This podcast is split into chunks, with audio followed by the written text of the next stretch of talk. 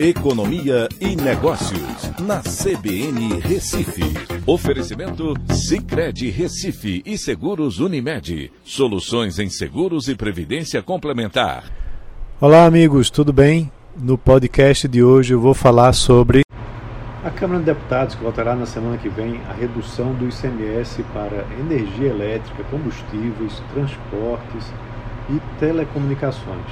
O presidente da Câmara prometeu votar o projeto de lei que muda o ICMS desses itens para 17%, considerando como bens e serviços essenciais esses setores o impacto de 100 bilhões de reais por ano aos estados.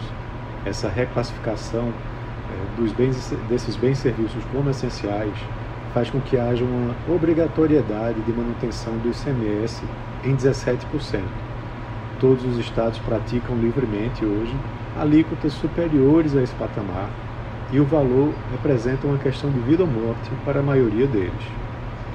Os combustíveis, a energia elétrica e o setor de telecomunicações são as principais fontes de receitas dos estados, via ICMS, com alíquotas que variam entre 25% e 30%.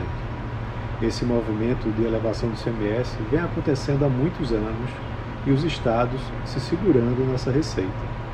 A mudança brusca causada pela adequação para uma alíquota de 17% pode desencadear um impacto fortemente negativo nos estados.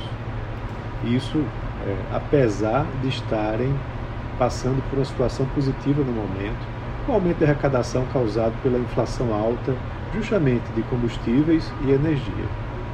Segundo o presidente do Concefaz, que é o Comitê Nacional de Secretários de Fazenda, e também secretário de Fazenda de Pernambuco, Décio Padilha, a perda de arrecadação para os estados será de 100 bilhões de reais ao ano. A medida é importante porque a tributação realmente é excessiva e os bens e serviços não são supérfluos. Mas uma mudança de tamanho impacto tributário precisa ser melhor tratada. Um período mínimo de transição é necessário para que os estados se adequem a essa mudança. Insisto em comentar por aqui, mas o ideal seria colocar a reforma tributária em votação, mudando o sistema de tributação para o valor agregado, uniformizando as alíquotas para todos os setores. Assim, o peso seria melhor distribuído e energia e combustíveis não seriam tão caros. Então é isso. Um abraço a todos e até a próxima.